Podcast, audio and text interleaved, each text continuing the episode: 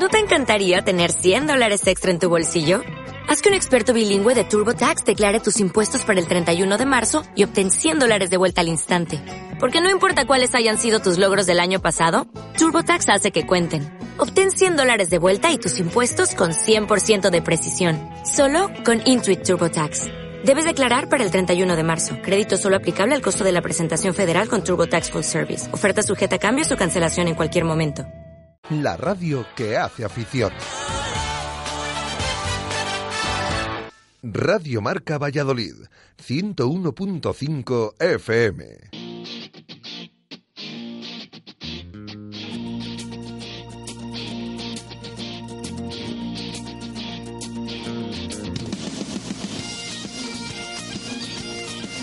En Radio Marca Valladolid, rugby en zona de marca.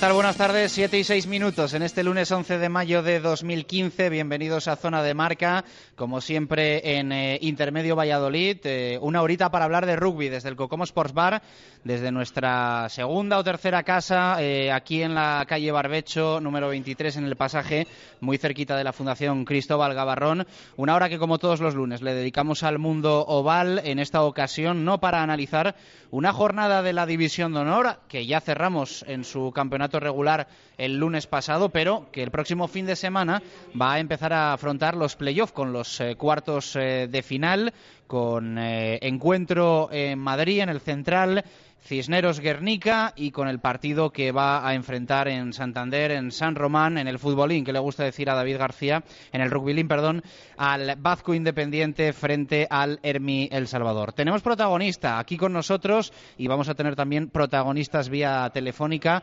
Además, tenemos que contar lo que ha dado de sí el torneo nacional Alevín, el torneo nacional sub-14 que se ha disputado este fin de semana en Pepe Rojo con presencia de más de 800 niños. En definitiva, un programa para para analizar la división de honor y lo que no es la división de honor. Lo primero, como siempre, saludar a David García. Hola David, ¿qué tal? Buenas tardes, ¿cómo estás? Saludos, Ovales, Chus. Pues nervioso porque llevo un fin de semana sin rugby y la verdad que tengo ganas de que vuelva ya el próximo fin de semana y, empiecen estos playoffs. Bueno, se te ha escuchado un poquito irregular, ahora vamos mejorando, mejorando tu sonido. Eh, repite si quieres, sí.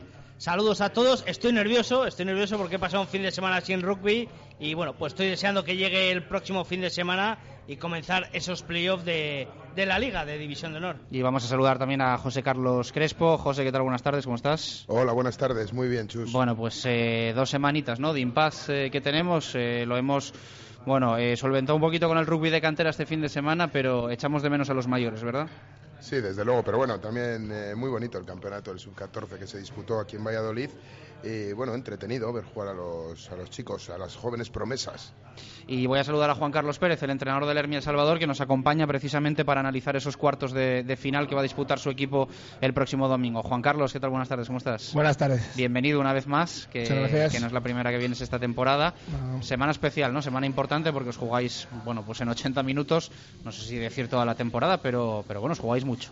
Sí, una parte con estos formatos, la verdad es que los playoffs a partido único eh, todo lo que has ganado o perdido durante el año ya no vale de nada y ahora lo que vale son estos 80 minutos, llegar bien, hacer un buen partido y, e intentar ganar en Santander, que es donde, donde nos hemos merecido estar después de la, de la temporada que hemos hecho. ¿no?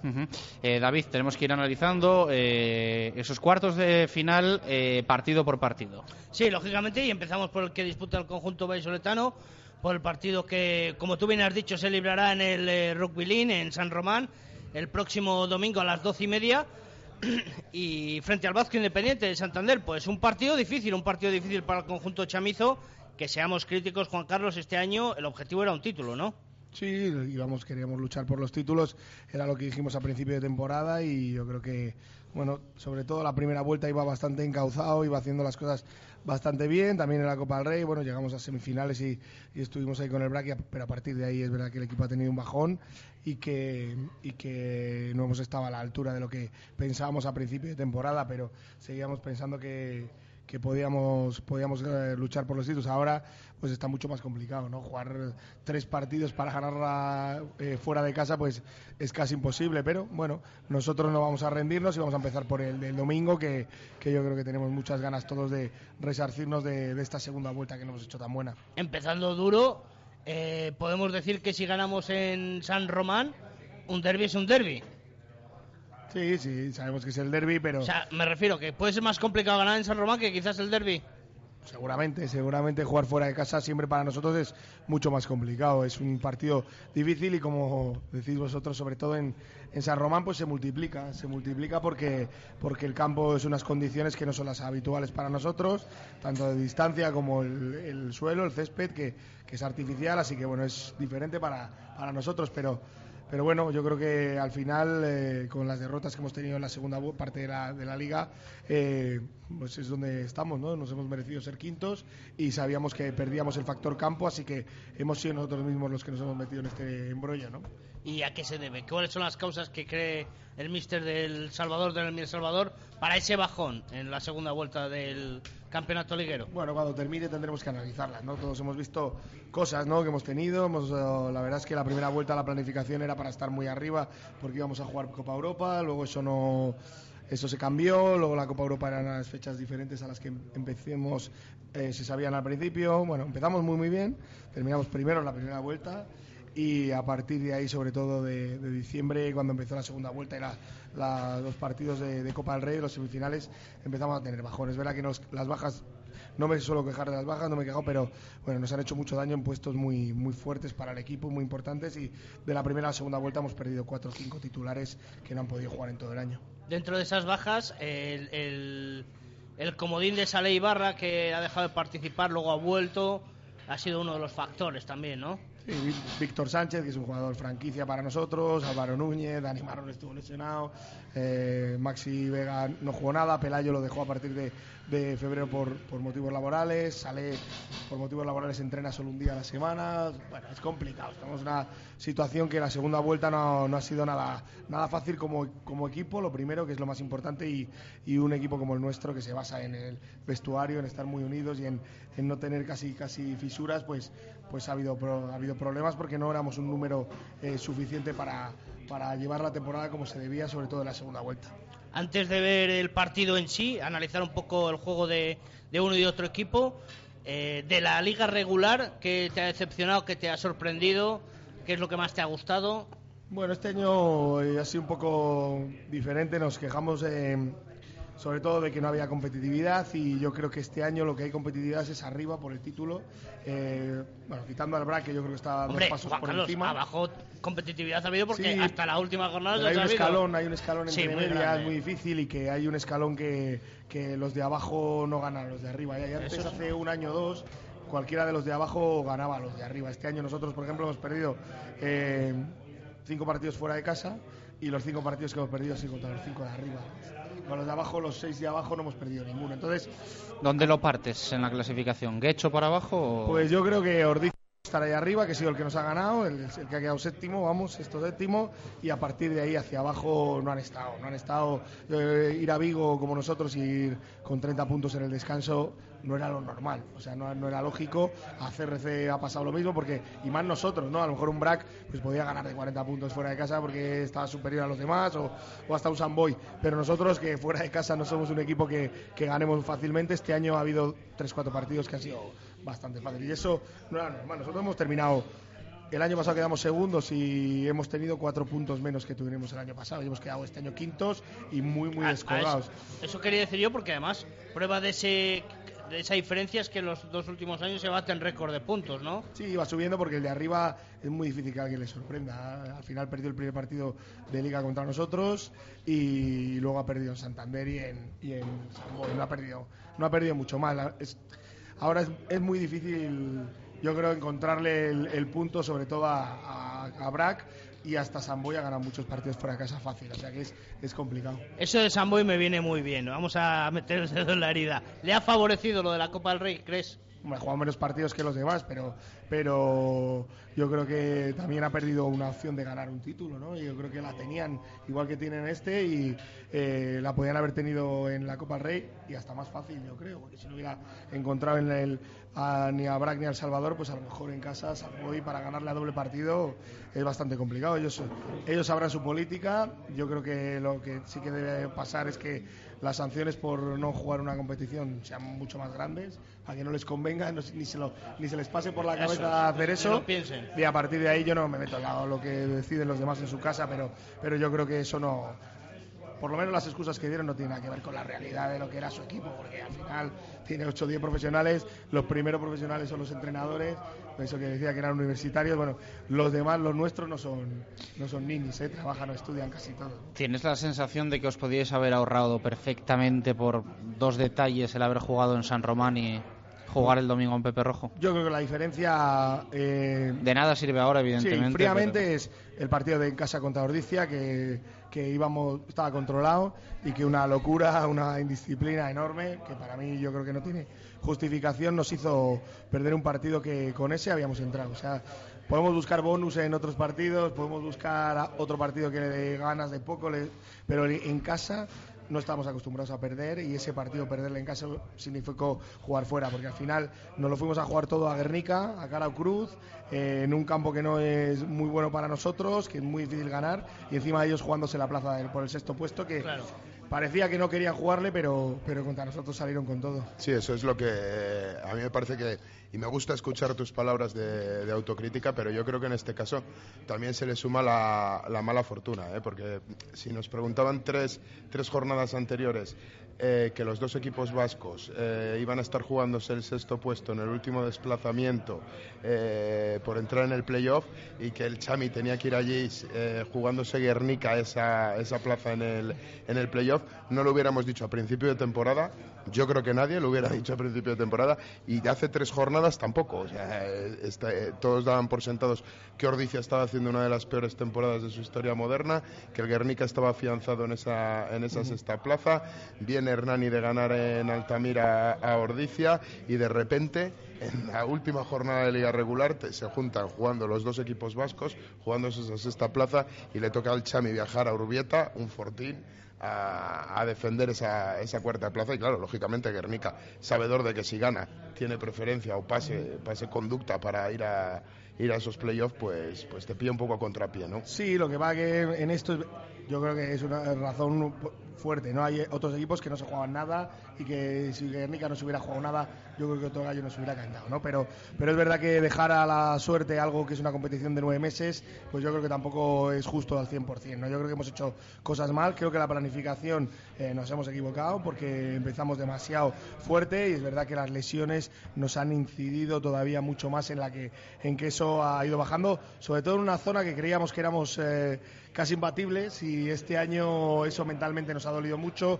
Yo creo que perder partidos por porque otros equipos nos empujaban la melee, como fue un, por lo menos dos derbis que fueron directamente solo que nos, no solo, pero la baza más grande fue que nos destrozaron la melee y eso para un equipo como el nuestro es, es difícil de asumir mentalmente y nos, nos costó mucho recuperarnos de, uno de los partidos, sobre todo del primer partido de las semifinales de la Copa del Rey. No, yo estoy de acuerdo contigo, Juan Carlos, que el partido en casa con Ordicia eh, eh, tu equipo, vamos, el, el, Chami acaba fuera del partido por indisciplinas y os cuesta demasiado caro, al igual que también lo habíamos hablado aquí tú y yo, vamos, entre, entre todos.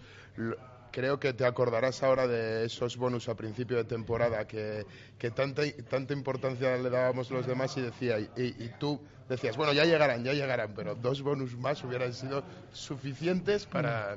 Sí, lo que va que a principio de temporada es verdad que ganamos los partidos porque nos hacían muchos golpes de castigo y el pie de Cats estaba espectacular, que ha estado todo el año, y que, bueno, yo creía que llegarían es verdad que hemos quedado al final quintos y que hemos sido quintos en los ensayos metidos. O sea que al final estás donde, donde te mereces un poco. Lo que sí que hemos siempre estamos bien y eso es una de las cosas que me gustan, es que en defensa, pues eh, yo creo que los tres años últimos hemos sido el mejor equipo de, defensor y eso es una de las cosas que trabajamos y que nos gusta serlo. Pero, pero es verdad que nos ha faltado algún bonus por ahí, pero sobre todo es verdad que ese partido nos hizo mucho daño el de Ordicia y, y estábamos yendo hacia arriba, estábamos jugando serios, estábamos jugando, intentando jugar mejor y, y, no, le, no le sacamos y en casa no se pueden perder un partido. Bueno, yo te veo muy pesimista, pero hombre, yo creo que el Chami tiene recursos para decir algo en, en San Román y que, y que, bueno, que yo creo que tenéis que ir a ganar, ¿no? Y a pasar la, la eliminatoria. Hombre, a pasar el día no creo que vayan tampoco, a sacarlo. no, lo que pasa es que el, el cambia mucho porque cambia mucho jugar fuera de casa o no, sobre todo nosotros. Es yo conozco mucho a mi equipo y sé que cambia. Bueno, si me preguntas el día que hemos terminado, nada más terminado el partido de Guernica, te hubiera dicho que no que no tenemos nada que hacer, que lo dije aparte y se lo dije a los chicos. El domingo ya pensaba que alguna opción teníamos y el martes en el primer entrenamiento eh, pues ya grité dos veces hay que ganar, hay que ganar y, y no tenemos otra cosa. Cada vez que veo entrenar a mi equipo pienso que podemos ganar a cualquiera es verdad que yo soy un venado de mi equipo y que confío demasiado en, nuestras posibilidades, pero cada vez que veo entrenar a mi equipo pienso que podemos ganar a cualquiera. Bueno, pero aquí el domingo. Yo, el domingo. yo sinceramente creo que si hay algún equipo que tiene eh, alguna posibilidad de ganar eh, en, en, San Román, uno de ellos, uno de ellos es el Chami. Yo creo que el pie de Caz allí puede, puede imperar, o sea, tienen que tener muchísimo cuidado en hacer los golpes de castigo en, todos los reagrupamientos. Vosotros sois muy fuertes en los choques, vuestros choques son, eh, son fuertes y, y ellos van a intentar sacar ventaja de esos, de esos choques puede meter una mano indebida, tirarte encima de un, de un, reagrupamiento y eso para ellos puede ser mortal, porque Caz tiene una pierna que en San Román puede meterla desde cualquier sitio, prácticamente desde tu propia línea de 22. Sí, es una de las bazas. Yo creo que al final ese campo y ahora los playoffs, que no hace falta eh, bonus, pues es verdad que el pie y los golpes de castigo van a decidir. Yo creo que son decisivos. Y la delantera va a ser total. Al final, eh, lo que estamos viendo es que Santander gana los partidos ahora jugando mucho de continuidad, pero porque su delantera arrasa en, la melee a muchos de los equipos y también en el mall. En eso estamos centrados y en eso queremos mejorar, en eso queremos hacer las cosas. Entonces, bueno, yo creo que podemos ganar, lo tengo claro y además tengo confianza, tengo confianza en, los chicos. Así que vamos a intentar ganarlo y no nos vamos a rendir. Yo creo que en eso eh, una de las filosofías del club es que no nos vamos a rendir nunca y el domingo va a ser eso. Y además va a ir mucha gente de Valladolid a vernos y, eso es otro espaldarazo que tenemos que hacer. Una pena, una pena quizás eh, habrá que disfrutar y nos encantaría otra semifinal con un derby en, en Pepe Rojo que sin duda sería un gran éxito una vez más para la, eh, capital del rugby español. Puramente en lo deportivo, Juan Carlos, eh, ¿cómo está Vazco?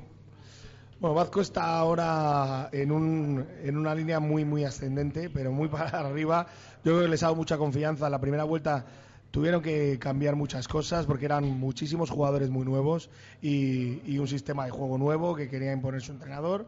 Y luego en la segunda vuelta hay muchas lesiones y en la segunda vuelta ha ido recuperando gente y bueno, llegamos por lo que sé y por lo que he oído en Santander eh, a este partido menos, menos Benavides, que es un tercera que se lesionó de gravedad, los demás va a estar casi todo el mundo. Ha traído de hecho un Medical Joker, un tres cuartos, ¿no? Facundo Núñez, que es un segunda línea argentino que, jugaba en Karate de la Coruña.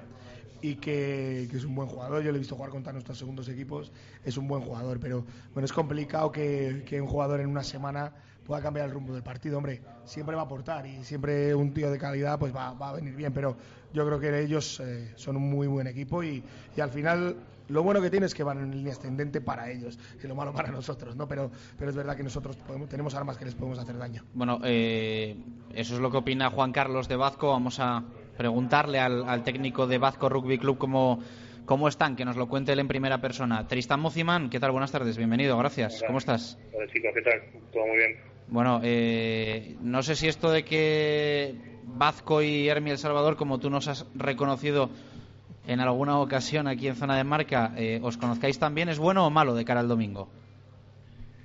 Eh, ah, yo, creo que es bueno. Nos, conocemos bastante, los dos equipos hemos jugado tanto la temporada pasada como esta, varios partidos, incluso de pretemporada, así que nos conocemos bastante, no hay, no hay secretos, no hay muchos secretos, así que digamos que conocemos perfectamente cuáles son las fortalezas de, El Salvador, ellos conocerán las nuestras y, y será un partido muy, muy igualado donde, donde el equipo que cometa menos errores eh, seguramente pase la eliminatoria. Pero esta semana entonces no te whatsappeas con Juan Carlos y le cuentas tu opinión del rival, ni cómo está, ni eso no, está, no hay pistas, ¿no? Esta semana. No, esta semana estamos un poco, un poco alejados por ahora.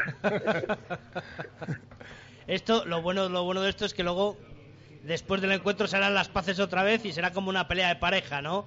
Que luego se sella con más amistad. seguramente, Juan Carlos es un amigo, así que seguramente cada uno se pondrá contento o no tan contento por el resultado, pero después del partido seguramente disfrutaremos y, comentaremos cosas de rugby y, extra rugbyística también. Chucho, eh, le preguntábamos a Juan Carlos también de la liga regular qué que, que, le había sorprendido y que le había defraudado en cuanto a equipos, en cuanto a juego. En tu eh, lugar.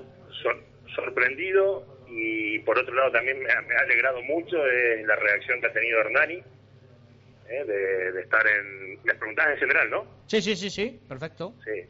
Eh, me ha sorprendido y me, ha, alegrado la, reacción que ha tenido Hernani cuando todo el mundo lo dábamos por, por descendido en Navidades, por ejemplo, y que haya reaccionado como reaccionó y encima jugando un muy buen rugby. Eh, me, ha, me, ha, sorprendido y me, ha, alegrado, como te digo. luego he visto muy fuerte al, al Quesos, he visto muy fuerte al Quesos durante durante todo el año, han ido de menos a más a principio de temporada, por ahí no empezaron tan tan tan fuerte, pero sobre todo de la llegada de, los fichajes de Nueva Zelanda han estado muy muy fuertes y bueno, eso hace que sean los grandes candidatos para, para llevarse el título. Y luego el resto de equipos hemos estado en un, en un nivel yo creo que muy parejo. Samboy por ahí empezó, y Cisneros empezaron más fuerte, ahora lo último por ahí han pinchado un poquito, han bajado un poco el nivel, pero yo creo que también se están guardando para los, los playoffs y, yo creo que el resto del equipo estamos, o por lo menos los, los, los cinco, cinco o seis primeros estamos en un nivel muy parejo. Y también, que lo mismo le preguntamos a Juan Carlos, si le había favorecido a Samboy el, el no jugar la Copa del Rey. ¿Cuál es tu opinión? Eh, mi opinión mi opinión personal yo creo que claro que le, le, ha, le, ha, beneficiado yo creo que incluso voy más allá, yo creo que es una irregularidad de la competencia que un equipo que esté peleando el playoff para el título eh, se haya quitado de, una competencia oficial de la Federación Española como es la Copa del Rey. Eh, yo creo que es algo que no que no está bien, que lo tendrán que rever de la Federación porque es algo que condiciona que condiciona la competición y no me parece no me parece correcto. Así como me parece muy muy muy de, de, remarcar la actitud del Salvador de, ir a jugar la Copa Europa, asumiendo riesgos, asumiendo gastos, ir a jugar la Copa Europa me parece muy muy loable por parte del Salvador, me parece muy mal de parte de San Boy no haber jugado la Copa del Rey. Sin duda. Eh, hablando un poco de Vasco, eh, durante la temporada hemos visto casi tres fases, ¿no? Porque vivimos un partido en pretemporada, lo hemos dicho durante toda, todos los programas, un partido de, pretemporada en Pepe Rojo donde vimos a los bisontes que dijimos, madre mía, estos nos van a alquilar a todos, eh, con mucha continuidad, con apenas errores técnicos, a falta lógicamente de quizás una táctica más depurada desarrollada a lo largo de la temporada Luego vimos un bajón nada más comenzar la temporada y una segunda vuelta un poco más potente, ¿no? ¿Cómo has afrontado estos cambios? ¿Estaban programados? ¿Cómo, cómo los habéis llevado a lo largo de, la liga? Sí, hay, hay algunas cosas que estaban dentro de la planificación, por ejemplo, la parte, la parte de la preparación física. Eh, con respecto, por ejemplo, a la temporada pasada, nosotros habíamos tomado una decisión de la temporada pasada arrancar muy fuertes eh, para sumar puntos a principio de temporada, cuando nadie nos conocía y, por ahí cogíamos algunos equipos por sorpresa. Y luego nos costó, porque llegamos a fin de temporada muy muy quemados, muy cansados, con poco recambio y, nos costó nos costó bastante la Copa del Rey y en, los playoffs.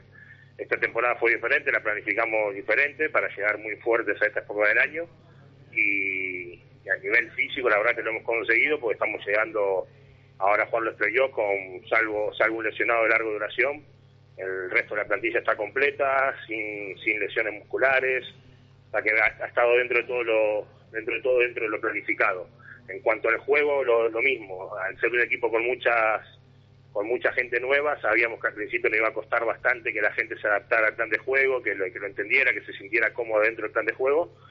Nos costó más de lo que, lo que pensábamos, sinceramente yo pensaba que, el equipo podía explotar antes, pero bueno, eh, por suerte eh, el equipo al final se adaptó, se sienten cómodos los jugadores dentro del plan de juego y por eso hemos tenido una segunda parte bastante mejor que la primera y esperamos explotar ahora en los playoffs has tenido que aplicar un Medical Joker, ¿no? Con la baja de Benavides. Eh, jugador que has traído Facundo, ¿no? Si, no nos equivocamos los datos que tenemos.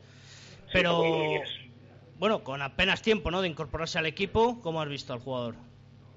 Sí, es un jugador que yo ya había estado en el, en el verano hablando con él para traerle.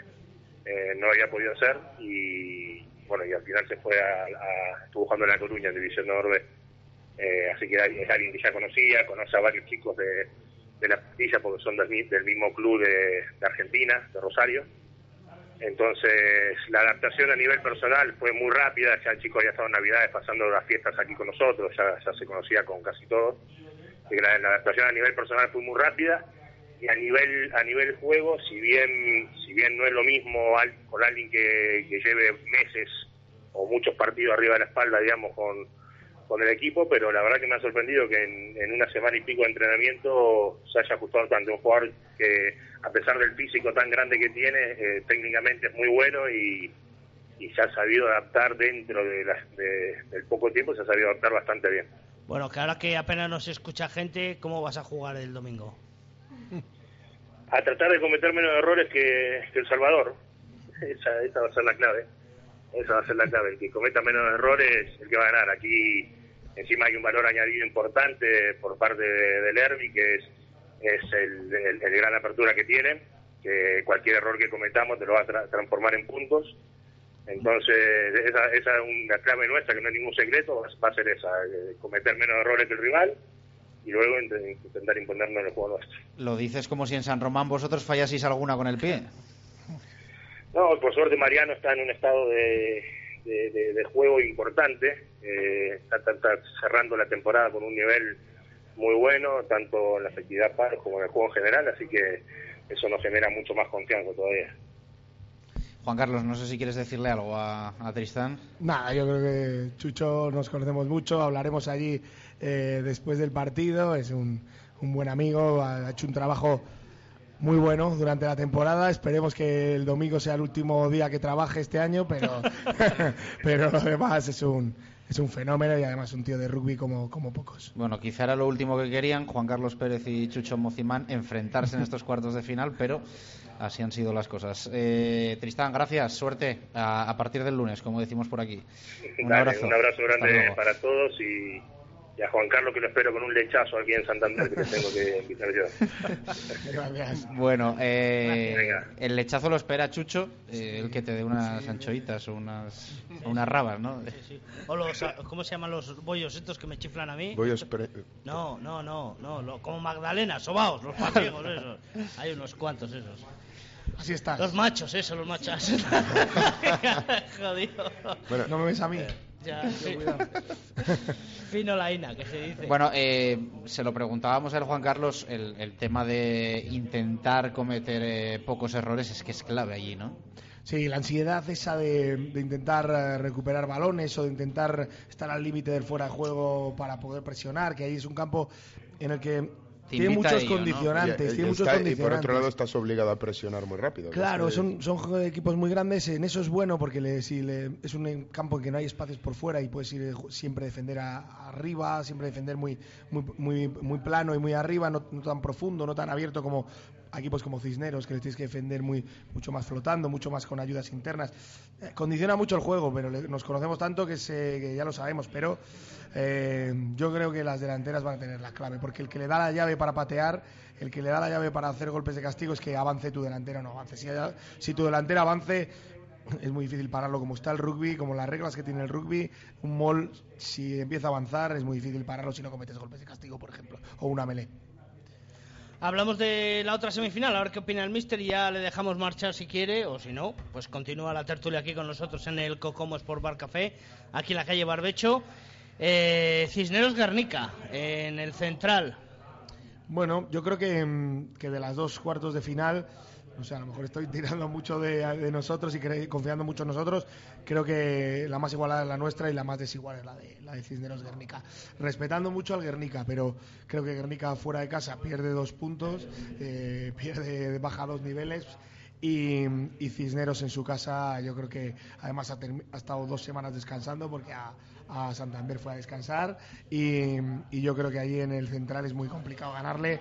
Campo muy ancho en el que Guernica yo creo que se le va a hacer eh, muy, largo el tiempo y que, y que yo creo que es claro vencedor. Luego, los nervios o la tensión de un partido como este te puede cambiar cualquier cosa, pero yo creo que ahí el verdaderamente claro favorito es el Cisneros por juego y por y yo creo que también por ganas de estar en un título que la Copa no se le pudo dar y que este año también tenían un equipo para, para hacer algo grande. Bueno, esa Copa le puede haber servido también para eh, ganar esa experiencia, ¿no? De cara a esas fases finales, a esos partidos más definitorios y puede haber eh, adquirido, como decimos, ese plus para enfrentarse no ya en semifinales o en esos cuartos, ¿no? Eso es clave. Yo creo que eso es clave. Eh, yo creo que la final de la Copa del Rey eh, a Cisneros eh, encima en Valladolid se le vino grande, el queso estaba tranquilo, no hubo la segunda parte no hubo casi final.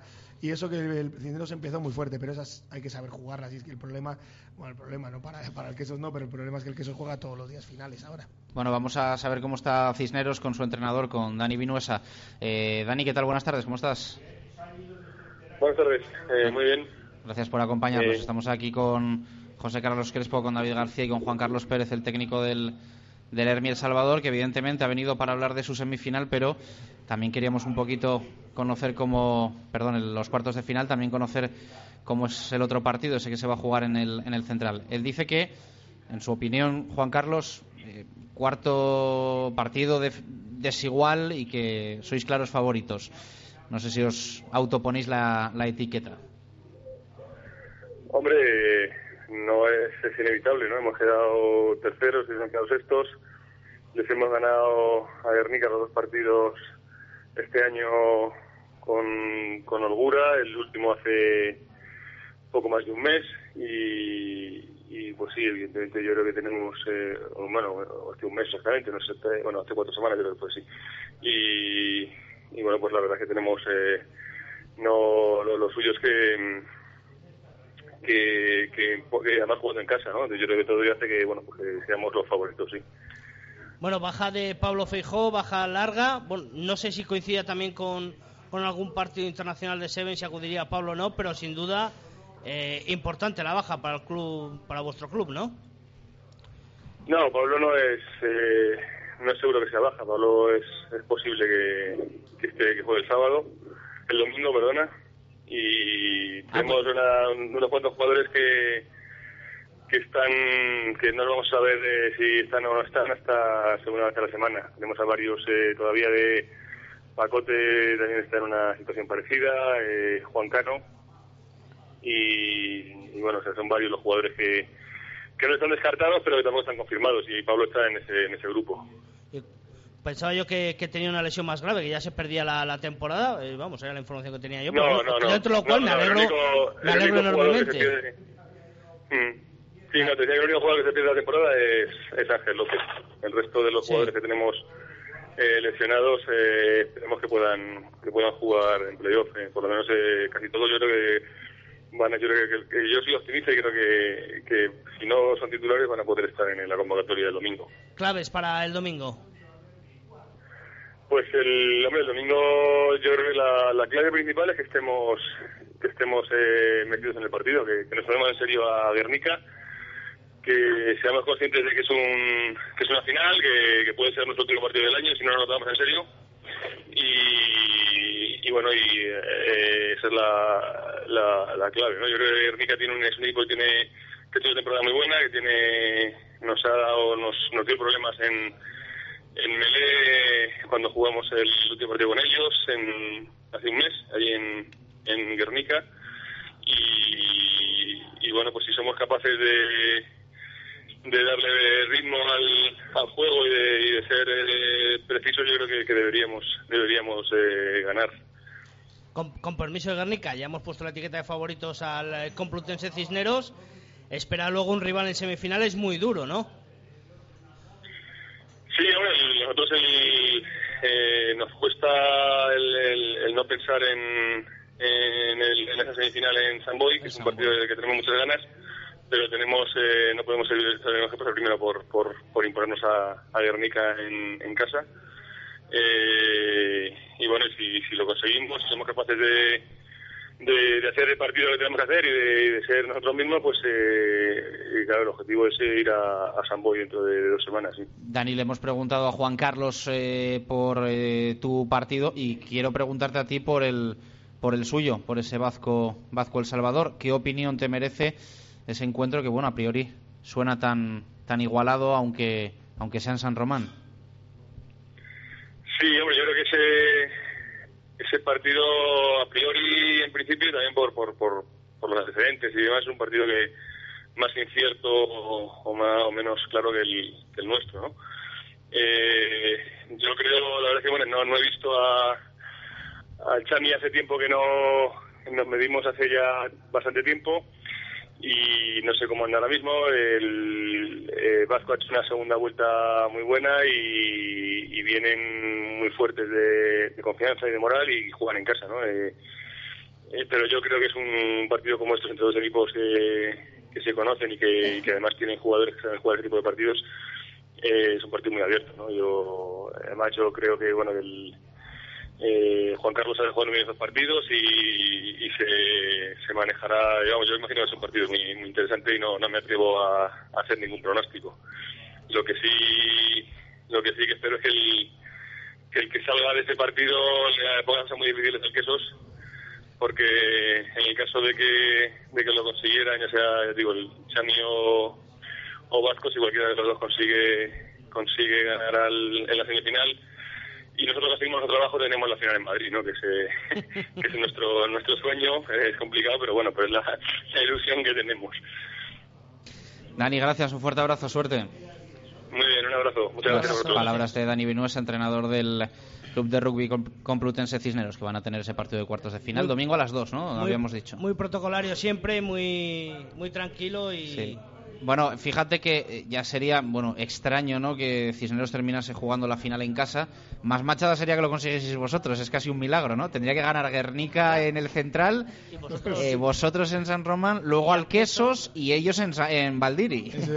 Perdona, perdona una cosa. A mí lo que me parece verdaderamente una machada es después del parte de lesiones que puso Pablo Fijo, que publicaba él, creo, él mismo en su, en su muro de Facebook el que sea un, un, jugador que cuente en las convocatorias, eso sí que me parece una machada. Pero igual es para despistar lo de Twitter. Ya te conté la semana pasada que un equipo de fútbol puso un resultado falso para, para, que el rival se relajase y, y al final se clasificaron. Ya te dije, sí, sí, van perdiendo. Pusieron, ¿qué, qué desastre de partido, esto es imposible de remontar, 2-0. Y era mentira, iban ganando. Iban 0-2 y el rival se relajó. Empató y se clasificaron para el playoff ellos. Sí, Bueno. Pablo, Pablo, yo creo que si hay alguien que, ha jugado lesionado durante ya no esta temporada, sino unas cuantas. Yo le veía aquí cuando le teníamos nosotros en el equipo, ese año que jugaban las series mundiales o que querían jugar las series mundiales, estaba muerto, estaba muerto directamente y todos los domingos al final jugaba, todos los domingos al descanso le decía, ¿qué tal estás? Juego, no te preocupes, juego, no te preocupes y, y Pablo es un luchador, lo hizo en la final de Copa, que ya estaba, era esa lesión que tenía, y bueno, después de la, se hizo la resonancia después de, ese partido y, y parecía, yo le he preguntado y la verdad es que él dice que tiene posibilidades de jugar. Yo lo, yo lo, veo más complicado. Además, Manu Niño lo está haciendo muy bien. Eh, yo creo que el Mediamele del Cisnero lo está haciendo bastante, bastante bien y no van a tener ningún problema. Sí, yo es algo que en la final de Copa, cuando nos pasaban la alineación final, eh, yo decía, bueno, hasta el último minuto. Que hasta, el último minuto que al final se cae. hasta que no saltó al césped Cisneros no sabíamos si iba a jugar. Al final se cae un jugador como Manuel Jiménez de la convocatoria por sacar a un Pablo Fijo eh, menguado de sus condiciones físicas. Bueno, pero oye, también es verdad que Pablo es un, es un jugador que es desequilibrado. Ah, no solo en el juego, ¿no? En el juego propio, sino a la hora de distribuir el, el resto pues tiene su peso en, el 15, ¿no? Y es muy líder dentro del campo, es, es, líder y tiene mucha experiencia, claro. Sin duda. Bueno, pues eh, partidazo también, como bien decías, en, el Central el domingo a, las, a las 2. Estábamos intentando cerrar el círculo con Óscar Astarlo, el entrenador de Guernica, pero de momento no podemos tener esa Sí, es que me ha dicho que estaba entrenando y que bueno, que lo intentaría, pero, pero que era, era difícil y que si podía sí que, sí que nos, nos cogía el teléfono.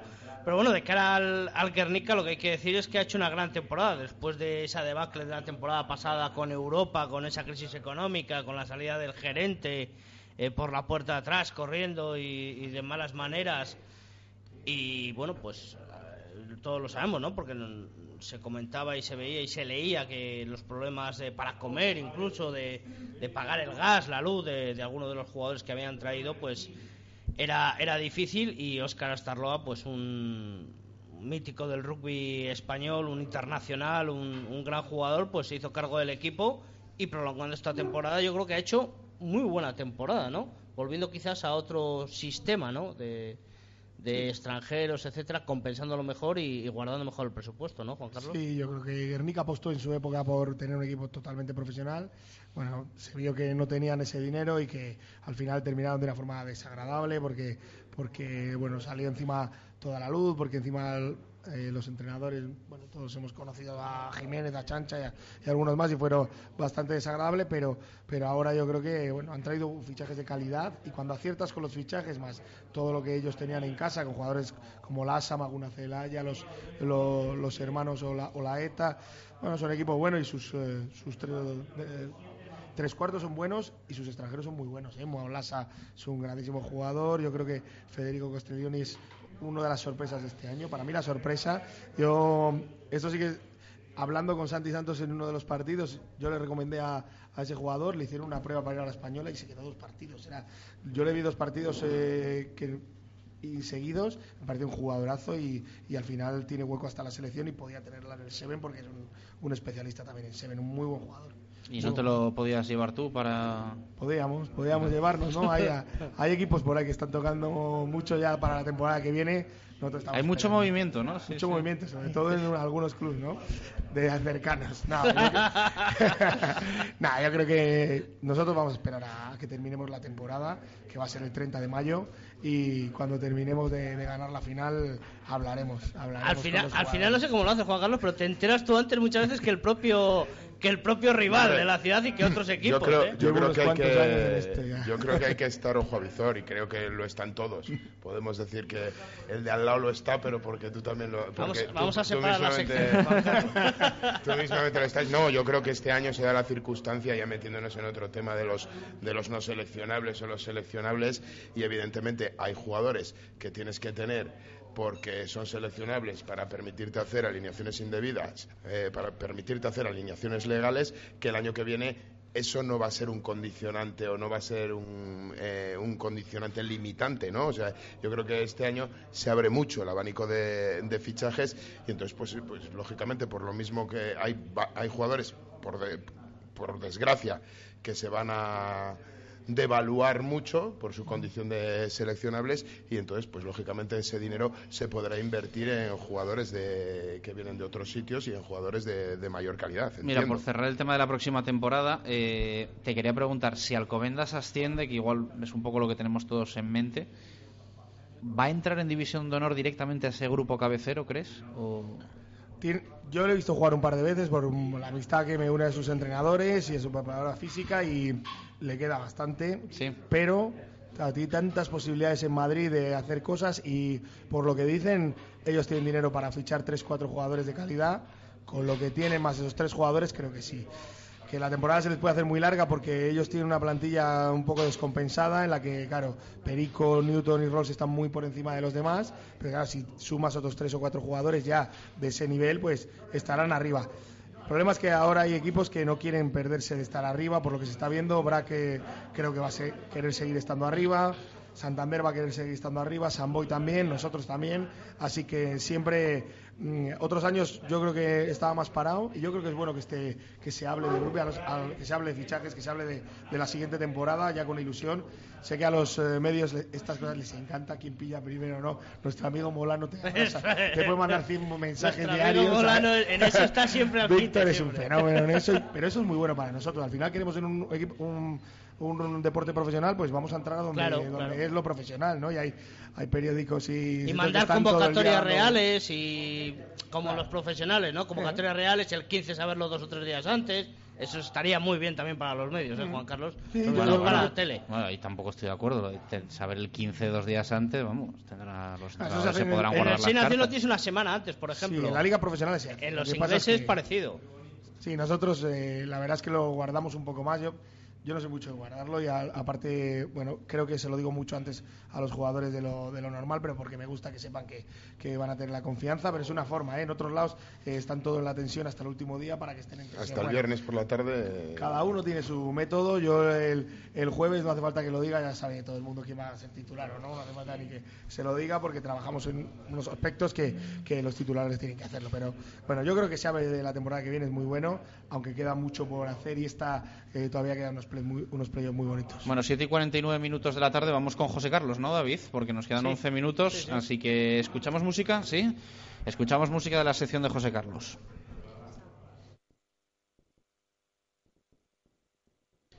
Pues no sé yo si la tendrán preparada o no. ¿Qué? Está, está sonando.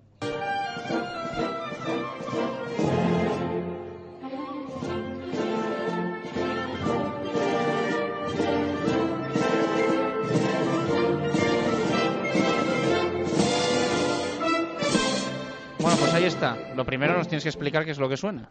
Bueno, pues como, como veníamos diciendo las semanas pasadas, como ya llevamos tantísimos programas, Vale, pues entonces hay que tirar un poco de ranking IRB para encontrar un himno que no hayamos puesto de los, de los países que... La semana pasada era el de Corea, ¿no? El de Corea, sí.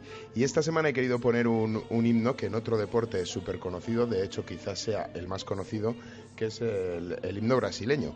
¿Y por qué el himno brasileño? Cuando potencia mundial en rugby no lo es. Bueno, pues es verdad que, Brasil no aparece en los primeros puestos del, eh, rugby mundial eh, en cuanto a rugby a 15 se, se, refiere, pero es cierto que está creciendo y mucho y muy bien en el rugby a 7, esa disciplina que hace dos programas eh, veíamos que iba a ser la disciplina olímpica de este, de este deporte y por eso ese, poner ese, ese himno de, de Brasil.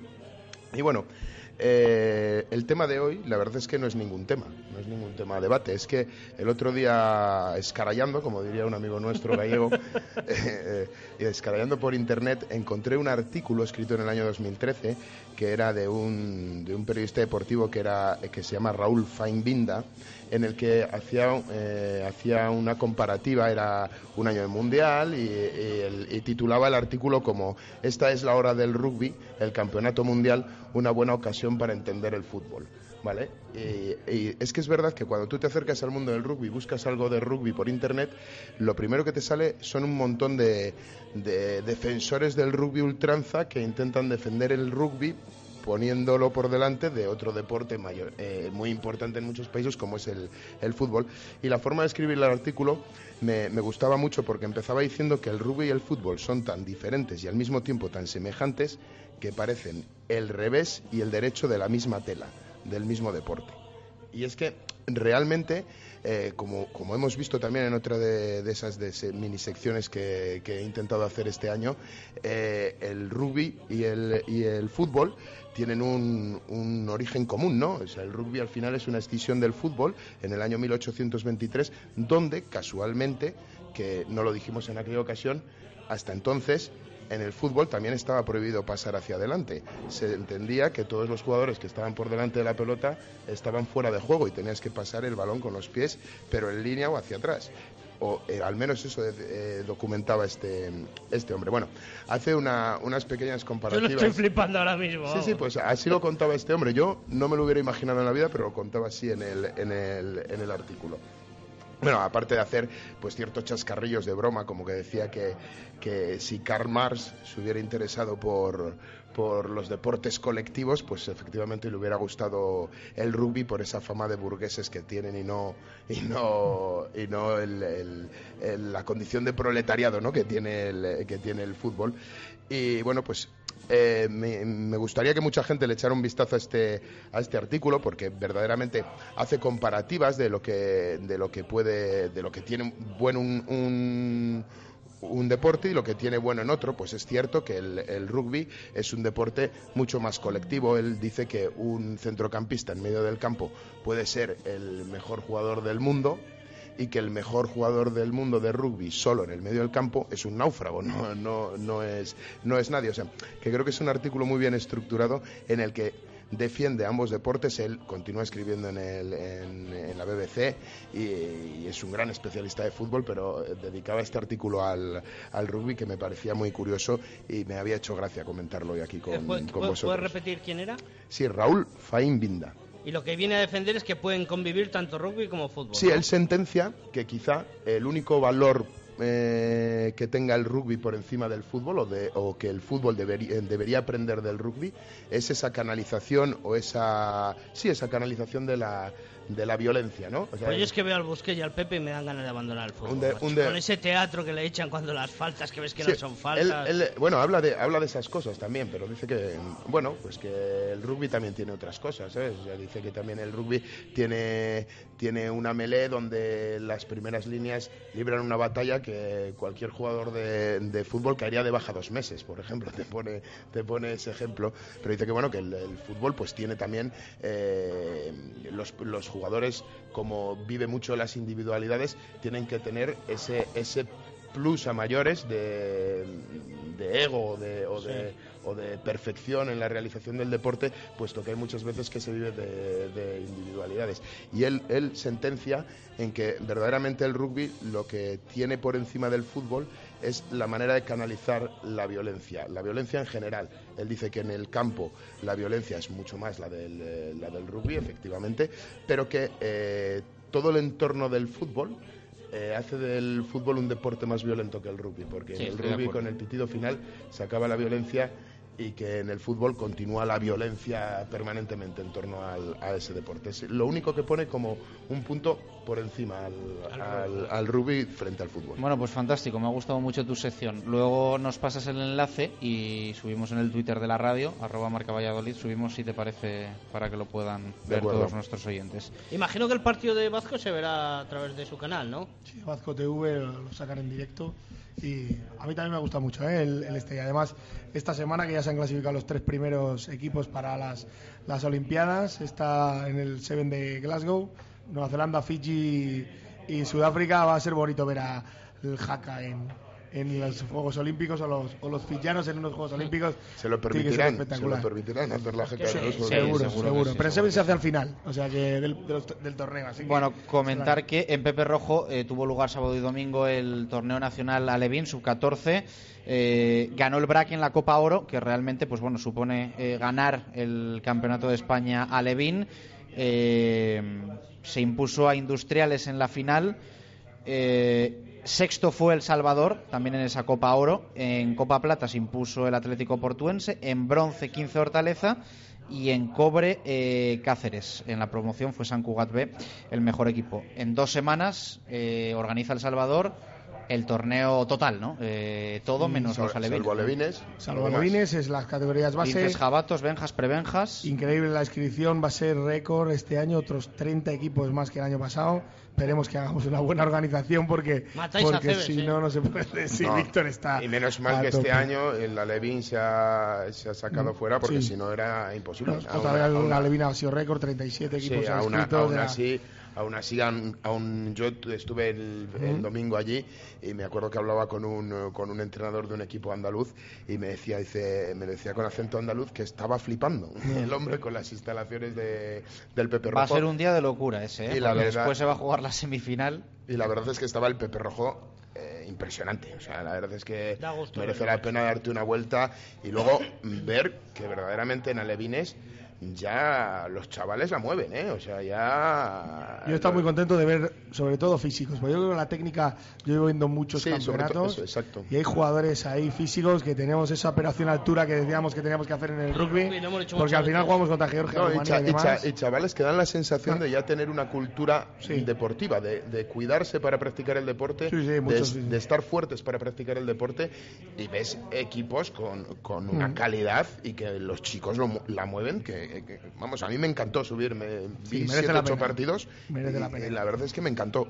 Bueno, pues aquí ponemos el broche a este zona de marca de lunes 11 de mayo de 2015. Gracias Juan Carlos, suerte el domingo. Muchas gracias. Que os plantéis en esa semifinal y que haya semifinal vallisoletana, otro derby. Sería, pues evidentemente, sí o sí el último de la temporada. David, eh, iremos contando a lo largo de la semana, sobre todo el viernes, cómo llega el, el Hermi El Salvador al, El viernes haremos esa previa. al y- partido del domingo. Y gracias a Juan Carlos, que siempre nos ameniza mucho estas tertulias eh, aquí en el Cocomo Sport Bar. Y por cierto, la otra semifinal hemos dicho en Bazco TV una, la otra en emisiones deportivas. Claro que sí. Eh, gracias, José Carlos. Bueno, pues nada, mucho, mucho ánimo para, para el Chami. A ver si se nos logra a todos los valles soletanos esa semifinal que esos Chami. Ahí ya no te digo quién quiere que gane. Eh, No hace falta, no hace buena- buenas tardes a todo el mundo. Nos despedimos desde el Cocomo, calle Barbecho. Un placer, como siempre, Un haber saludo estado a aquí. Pablo Isidro, chus. Sí, que le hemos echado de menos. Mañana vuelve la programación local, una y 5 con directo Marca Valladolid. Hasta mañana, adiós. 060 Las mejores baladas son de grupo. Semi 060 Los guys son súper sensibles 060 Todas las modelos son tontas. Eso no es 060